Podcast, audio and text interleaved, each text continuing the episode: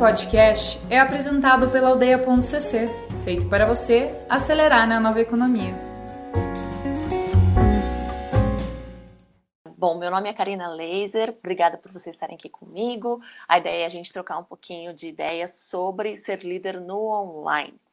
É, primeiramente, quem sou eu? Então, eu sou a Karina Laser, eu sou professora de produtividade e de gestão de equipes na aldeia.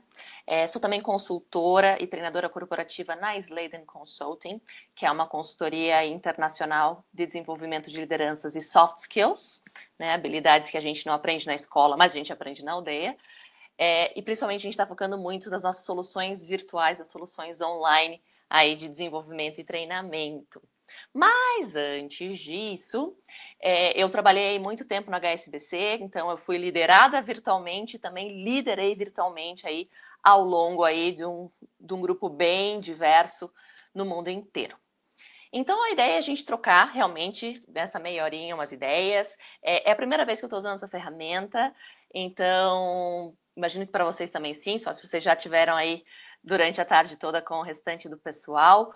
É, usem o chat, gente, para mandar comentários, para mandar perguntas. A ideia é que no final do nosso papo a gente possa voltar para eles e para conversar. É, por enquanto, todo mundo bem? Tá todo mundo certo? Ganhei um oi da Vitória. Muito bem, oi, Vitória. Fale por, por, por todos os demais, estão me ouvindo? Bem, tá tudo tranquilo? Bom, espero. espero que sim. Antes a gente entrar no tema da liderança, eu queria falar um pouquinho sobre o momento que a gente está vivendo. É, a gente está vivendo num momento único e aí a gente tem que voltar para o básico, que é voltar para o ser humano.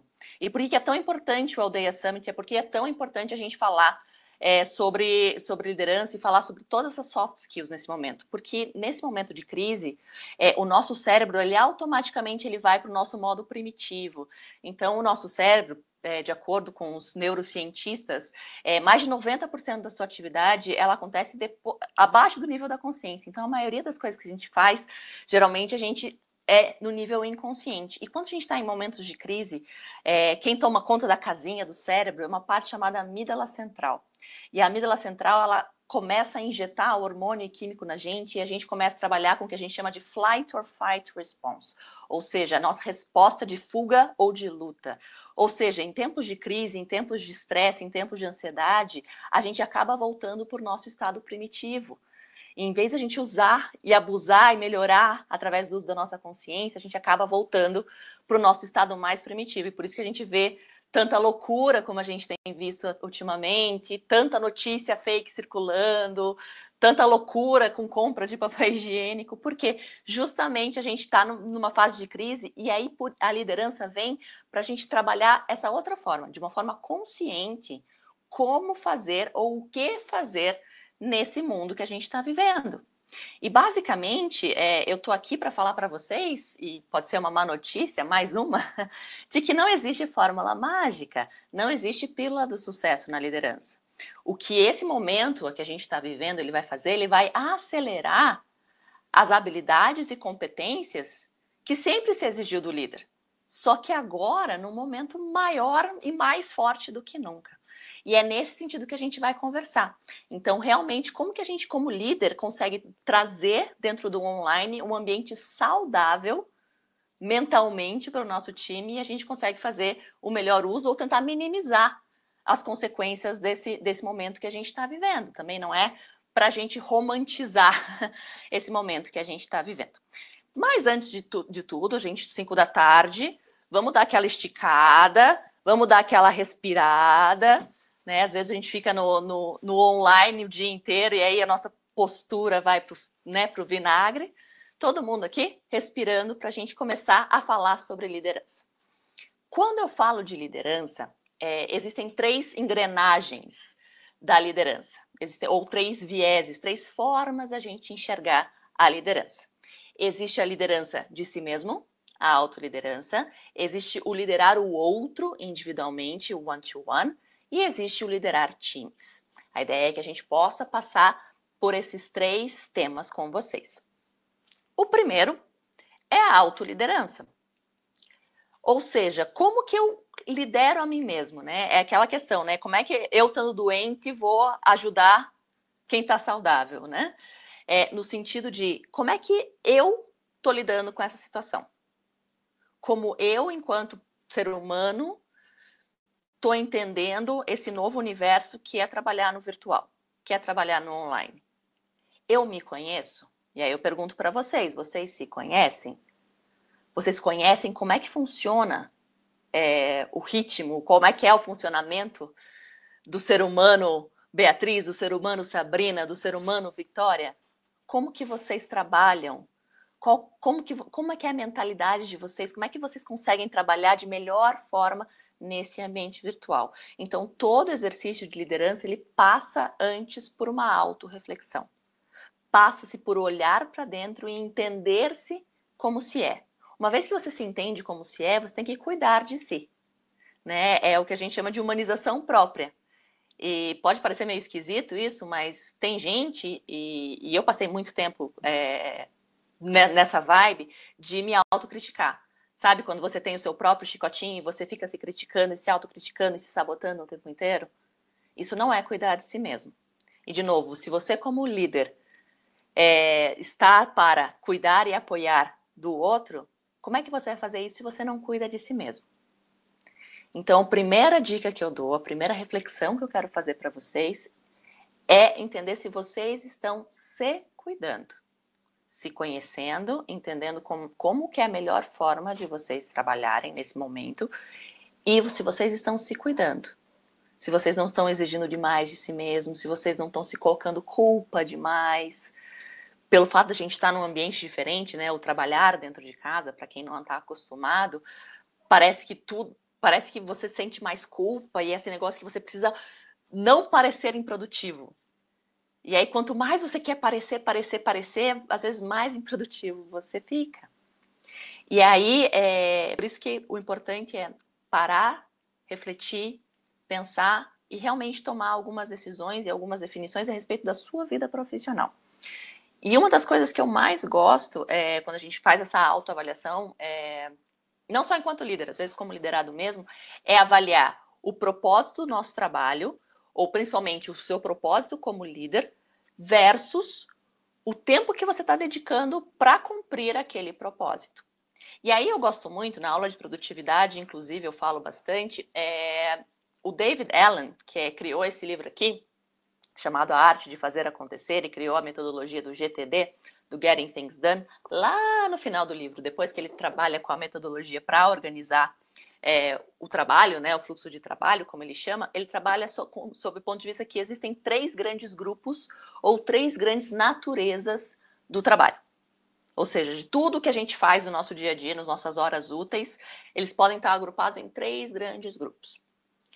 O primeiro grupo é o grupo do não planejado, esse a gente está bastante acostumado, que são os imprevistos, é, são as surpresas, são as coisas que acabam caindo no nosso colo e a gente não planejou, os incêndios para apagar. Existe um bloco chamado não planejado, né? Na verdade, é, é uma utopia achar que tudo na vida vai ser planejado. Isso não existe, né? A gente não é robô, a gente não vive aí no universo quadradinho. Existe, então, o não planejado, o planejado, que é a tua lista de tarefas, a tua programação semanal, o que está no teu calendário, o que você se propôs a fazer, e a atividade de planejar o tempo que você para pensando, refletindo, raciocinando e planejando aí o seu fluxo de trabalho. E aí eu pergunto para vocês, como é que está a distribuição do seu tempo nessas três grandes caixas? Não planejado, planejado ou pré-definido e planejamento. E aí eu tenho que dizer para vocês que, como líderes, vocês têm que passar mais tempo nos extremos no planejar e apoiar seu time no que não está planejado. E por que, que eu digo isso? Às vezes o que acontece, de novo, né, quando a gente está em época de crise, faz o quê? A gente vai e se vira né, é, do nosso lado primitivo e começa a fazer mais do mesmo e começa a, a a recair na nossa, na nossa evolução. É, isso acontece na nossa divisão do trabalho. Então, se você acaba sendo um pouco centralizador, centralizadora, em momentos de crise você vai ser ainda mais. E como líder, esse não é o seu papel. Então, é, ah, o pessoal já estava falando do, do, livro. Ah, que bom que já colocaram. A Arte de Fazer Acontecer, David Allen. Muito bom livro, recomendo para todo mundo. É, então, reflitam. Quanto tempo vocês estão dedicando para planejar? Quanto tempo vocês estão é, dedicando para pensar na melhor forma de estruturar teu time, estruturar as tarefas dentro desse novo ambiente? Nós, como brasileiros, temos a péssima é, mania de não planejar ou achar que pensar não é mão na massa. Né? Às vezes a gente fica louco para ir já fazer, ir correr atrás e depois vai corrigindo na medida que vai fazendo. E às vezes o parar e pensar, o parar e refletir vai fazer com que todo o restante seja mais fluido. Então, a reflexão que fica para vocês é como que está a divisão do trabalho de vocês. Quanto tempo vocês estão dedicando para o planejar, para o pensar, para o refletir e as atividades que são de fato vinculadas ao seu propósito. Você sabe qual que é o seu propósito como líder? Por que você existe como líder? Isso vai fazer toda a diferença em como você vai gerenciar seu time e como seu time vai ver. Né? É, imagino que todos vocês já, já saibam isso e já tenham vivenciado isso. Liderança não tem a ver com necessariamente autoridade. Né? É, liderança não, em si não é imposta. A autoridade, o cargo, ele é imposto. Mas a liderança não. Então, o seu papel, o seu propósito como líder, ele é essencial. Então, vale toda a pena a reflexão sobre isso. Então, recapitulando, liderar-se a si mesmo. Conheça-se, entenda como você é e como você funciona, cuide-se. Para você cuidar dos, dos outros, você precisa cuidar de si mesmo. E avalie seu propósito enquanto líder versus o quanto tempo você está dedicando para essa função e para esse propósito. Ok? E essa é a primeira parte, a gente fecha a liderança a si mesmo. O segundo ponto é o liderar o outro. E por que eu falo liderar o outro e depois vou falar de liderar o time? Liderar o outro significa individualmente. Então, se eu conheço a mim mesma, o quanto eu conheço do outro. E do outro, eu estou dizendo, é, as pessoas dentro do meu time, meus colegas de trabalho, meu chefe. Quando eu falo o quanto você conhece, não estou falando só dos aspectos de ah, qual time que torce, que bairro que mora, se gosta mais de gato e cachorro. Essas coisas, obviamente, elas são importantes. Mas o ponto é o quanto você entende como essa pessoa funciona. Como que essa pessoa pensa, como que essa pessoa entende o trabalho. E aí a, a, a forma que eu mais gosto de enxergar é, é a forma da visualização dos direcionadores do sucesso. É, nós, seres humanos, geralmente enxergamos o sucesso por três formas diferentes. E cada um de nós tem um viés, uma preferência numa dessas três formas. Existem pessoas que olham um resultado. Para elas não importa o meio, importa o resultado. Ah, não quero saber como é que você fez, quero saber se você fez ou não fez. Quero saber se a meta foi alcançada ou não foi alcançada. Quero saber quanto que vai custar. Não quero saber mais do que isso, não quero saber é, processo ou quem que vai, vai é, ser envolvido nessa questão. Então, existem pessoas que olham o sucesso sob, sob a ótica só do resultado final. Existem pessoas, e aí eu me coloco nelas, que vem, é, que vem a vida e vem o sucesso sob a ótica do processo. Ou seja, não importa tanto o chegar lá, importa o como. Como que eu cheguei até lá? qual que é o processo, quais são as etapas. São pessoas geralmente muito analíticas, que gostam de ver o passo a passo, que gostam de separar tudo em vários quadradinhos e, e, e montar fluxo, e montar planilha. E são pessoas que olham muito isso. Então, às vezes, essas pessoas elas acabam não olhando tanto o resultado final e às vezes atropelando certas pessoas. Mas é uma forma de você enxergar o trabalho, uma forma de você enxergar o sucesso. E por outro lado, há as pessoas que são focadas muito, muito em relacionamento. São as pessoas que podem não conseguir as coisas via o processo normal, mas que são muito influentes e conseguem pensar nas pessoas e que têm esse carinho, essa atenção de envolver as pessoas e de comunicar. Perceba que nenhum dos três está errado. Pelo contrário, nós, nós, nós temos que ter os três vieses. Só que geralmente a gente tem uma preferência. E aí, qual que é a grande questão aqui? A questão é você entender qual que é a sua preferência e qual que é a preferência do seu time, de quem com quem você está conversando. Porque às vezes vocês estão falando a mesma coisa, mas um está falando em grego e outro está falando em japonês. Justamente porque a forma de ver o sucesso ou a forma de ver o trabalho, ela é diferente. Então fica a pergunta para vocês, vocês conseguem entender e refletir como que você enxerga trabalho e sucesso? Se é resultado se é processo ou se é relacionamento, qual que é a tua preferência e como é que seu time trabalha. Quando a gente tem isso claro, a comunicação fica muito, muito melhor. Então, a segunda dica para vocês é no liderar o outro, é entender como que o outro funciona, como que o outro enxerga o trabalho. E, de novo, é olhar com olhos de amor e empatia.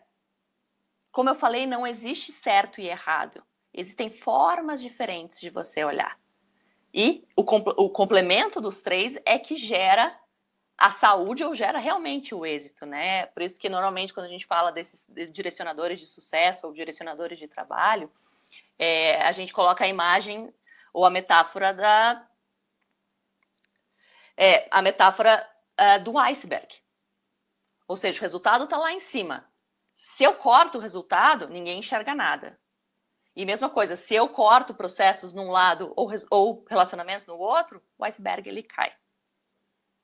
Né? Então, basicamente, é uma forma de você enxergar. Né? A Beatriz perguntando aqui, podemos colocar o DISC nesses perfis. Ferramentas de personalidade ajudam muito, né? Então, você tem DISC, você tem MBTI, você tem Enneagramas, existem uma série de formas. Né? Obviamente, é, você pode trabalhar com ferramentas e testes e coisas mais complexas, ou você pode começar pelo simples fato de você começar a perceber como a outra pessoa funciona. É, uma das grandes características do líder é a capacidade de observação, é a capacidade de, de, do entendimento de pessoa com pessoa. Por isso que a gente fala, né? Líder é, é soft skill no mais profundo, porque você precisa entender o outro, para que vocês possam trabalhar juntos para vocês chegarem aí no resultado comum. E aí, falando com um olhar de empatia, e aí a gente volta para nossa situação do, né, da pandemia e da crise, a empatia nesse momento ela é essencial. Olhar com olhos empáticos e, e olhar que cada pessoa é diferente. Assim como eu funciono de uma forma, eu tenho um contexto diferente em casa. Então, por exemplo, eu moro sozinha, então, para mim, home office é uma tranquilidade. Na verdade, eu já faço isso há anos. É, para outras pessoas que têm filhos pequenos, o desafio é outro. Para outros que estão morando com os pais e os pais são mais de idade e têm que cuidar, é outro. E tá tudo bem, gente. Esse é o grande desafio da liderança e isso é uma das coisas mais importantes que eu imagino que, que a crise que, que a gente está vivendo vai forçar as pessoas a verem. Vai forçar as pessoas a verem que a diversidade é um fato não é um sonho. E colocar todas as pessoas numa mesma caixa, no mesmo quadrado, não vai fazer com que as pessoas trabalhem melhor e não vai fazer com que as pessoas se sintam melhor. E nós, como líderes, temos o dever de tentar minimizar é, os desafios e os problemas que hoje a gente enfrenta, para a gente mesmo e para as pessoas à nossa volta.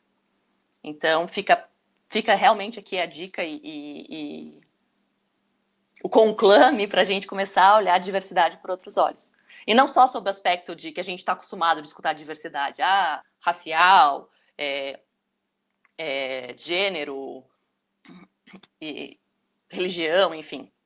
Mas sob o ponto de vista de que nós somos diferentes, cada um de nós trabalha diferente, cada um de nós tem um contexto diferente dentro de casa e a gente precisa trabalhar de outra forma.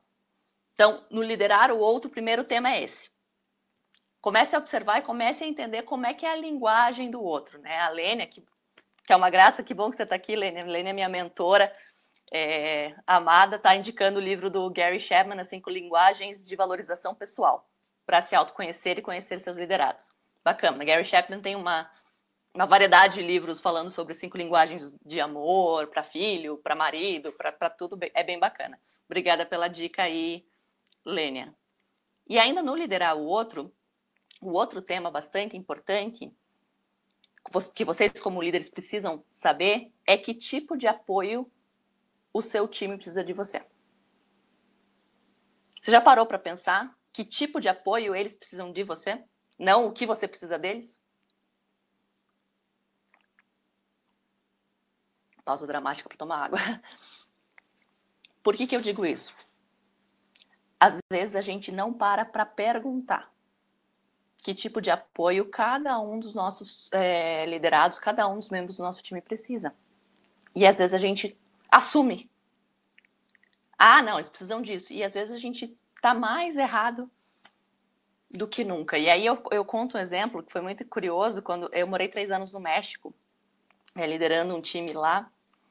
E baita desafio, né? Então, liderando um time é, eu estrangeira, num país diferente, idioma diferente, cultura diferente. Eu tinha o meu by the book, minha forma de fazer, de liderar, mas resolvi fazer essa, essa pergunta. Resolvi parar e perguntar para o meu time é, como o que, que eles esperavam de mim, que apoio eles precisavam dar. Curiosamente, eles vieram me falar que eles sentiam falta que eu me interessasse pela vida pessoal deles. Ou seja, eles, queria, eles queriam que eu passasse mais tempo perguntando da vida pessoal deles, ou seja, das férias, do fim de semana, do cachorro, do filho, da escola, de tudo. E para mim, eu, eu, achava que pelo fato de eu manter a, a, privacidade deles com eles, eu achava que isso era uma indicação de que eu me importava com eles. Perceba a diferença. Eu sou introvertida, então para mim era óbvio que eu não ia querer é, meu chefe fuçando a minha vida pessoal. Mas para eles, o símbolo ou a forma de, de mostrar que você se importa era justamente invadindo a privacidade. E eu só soube disso quando eu perguntei. Por isso, pergunte. E aí eu digo, perguntem individualmente. Tem aí um, um bate-papo, uma conversa one-to-one -one com cada pessoa do seu time e pergunte. Que tipo de apoio você precisa de mim nesse momento? Como eu posso te ajudar nesse momento? Deixando bem claro que em alguns momentos às vezes o ajudar é não atrapalhar. Ou seja, a gente precisa controlar a nossa ansiedade e não passar aí a nossa ansiedade para frente. Para aí sim a gente chegar no terceiro nível, que é liderar o time. Ou seja, a gente falou de liderar a si mesmo, falamos de liderar o outro, para aí liderar os times, ou seja, no coletivo agora. E aí não tem jeito, vocês vão ter que estabelecer processos e acordos coletivos. Se vocês não estavam não estavam acostumados a esse ambiente virtual, tá na hora de todo mundo sentar na sua casa aí com vídeo, uma videoconferência e estabelecer como é que a gente vai trabalhar nesse momento. O que, que vale a pena e o que, que não vale a pena. Como que a gente trabalha nesse movimento? Coletivamente. Lembrando, né, como eu falei anteriormente, coletivo é diferente de igual. Não significa que todo mundo vai trabalhar do mesmo jeito. Não significa que todo mundo vai conseguir trabalhar nos mesmos horários, né? Lembrando que temos essa situação com gente que tem filho pequeno, gente que né, tem que se virar nos 30 com outras situações dentro de casa. O importante é que tenha esse acordo coletivo. E aí não tem jeito, né? De novo, né? Não tem nada novo no mundo do online, fora o reforço das capacidades e competências. E aí, competência básica é comunicação. E aí a palavra né, da moda que o pessoal está falando muito é da comunicação assíncrona. O que significa comunicação assíncrona? Significa você justamente é, não ter uma comunicação ao mesmo tempo. Ela não é sincronizada, não é como todo mundo no, no escritório todo mundo no coworking. Você vai lá, sai da tua mesa e vai lá perguntar para o fulano, vai lá perguntar para a ciclana e tá tudo bem. Ou às vezes você pega o telefone e sabe na hora. A questão é justamente você entender que as coisas não vão ser ao mesmo tempo, não vão ser necessariamente simultâneas. Por isso é extremamente importante que vocês tenham a clareza na hora de pedir as coisas via e-mail ou via ferramentas que vocês venham utilizar, como o Slack, como o Trello, como a Zana, mas que seja claro, porque vocês precisam fazer o melhor uso do tempo que vocês têm. E aí, o exemplo que eu dou é um exemplo recente que eu tenho. Eu estava desenvolvendo uma proposta da, da consultoria que eu trabalho junto com uma colega da Indonésia, uma colega de Jakarta. E nós estamos 10 horas de distância. O que significa que, assim, é quase impossível a gente conseguir é, ter uma videoconferência. Só se for as minha, a minha noite é, é a manhã seguinte dela ou, ou o contrário, é, é, bem, é bem difícil. E aí o que, que a gente fez? A gente tem que se comunicar por e-mail, a gente tem que desenvolver uma proposta em conjunto, desenvolvemos por e-mail. Mas percebam, se, se a gente não tem uma comunicação clara, especifica claramente no e-mail o fluxo das coisas, a gente perde nessa, nessa bobeira um dia. Que aí, ó, 10 horas de diferença de uma para outra. E a gente tinha um prazo para entregar a proposta hoje e, de, e deu certo. Por quê? Comunicação clara, né? Às vezes a gente brinca, né? Ah, entendeu ou precisa desenhar? Às vezes desenha, gente. Tenham clareza, não assumam que todas as pessoas tenham o mesmo nível de entendimento que você. E aí entendam claramente como que vocês vão trabalhar em conjunto. Lembrando, o WhatsApp às vezes atrapalha mais do que ajuda. Então, encontre uma outra forma. E aí eu tenho aqui algumas práticas que, que eu acho muito interessantes. A primeira delas é, é o processo que a gente chama de check-in e de check-out. O que, que é isso? É estabelecer com o seu time, pode ser ou um processo ou um horário, para que todas as pessoas possam dar um check-in dizendo assim: ah, hoje é, a minha prioridade do dia é essa, vou focar nisso, nisso, nisso, e vou trabalhar mais ou menos nesses horários. Minha pretensão. Né? Todo mundo pode passar rapidinho, pode ser um 15 minutos de uma conference call, pode ser é, dentro lá do Asana ou das ferramentas de trabalho, mas tem esse período de check-in. E mesma coisa tem o período de check-out. Estabeleça certinho, ah, ó, hoje eu fiz isso, isso, isso, na verdade, esse foi um, uma barreira que eu enfrentei, e vocês compartilham isso em equipe. Isso faz toda a diferença. Ao invés de você ficar o tempo todo, e aí, como é que tá? E aí, tá fazendo? E aí? E aí? De novo, né? A gente não pode passar a nossa ansiedade para o nosso time. Na verdade, a gente tem que ser base para eles poderem trabalhar melhor. Né? É, e outras aí, dicas interessantes, né? Você pode trabalhar com coworking virtual, em vez de utilizar a videoconferência não só na hora da reunião, mas o pessoal se ver, é, e o uso padronizado de ferramentas. É, o tema de liderança, na verdade, ele é imenso, ele é gigante, dava para falar dias e dias sobre ele, mas eu quis dar uma, uma geral, também para deixar aberto para perguntas, e eu queria encerrar basicamente com essa reflexão com vocês. Que tipo de história você vai querer contar quando esse período passar? Qual o legado que você vai deixar como líder nesse período? Né? É, escolha conscientemente minimizar os efeitos desse período, os efeitos e as dificuldades desse período, tanto para você quanto para o seu time.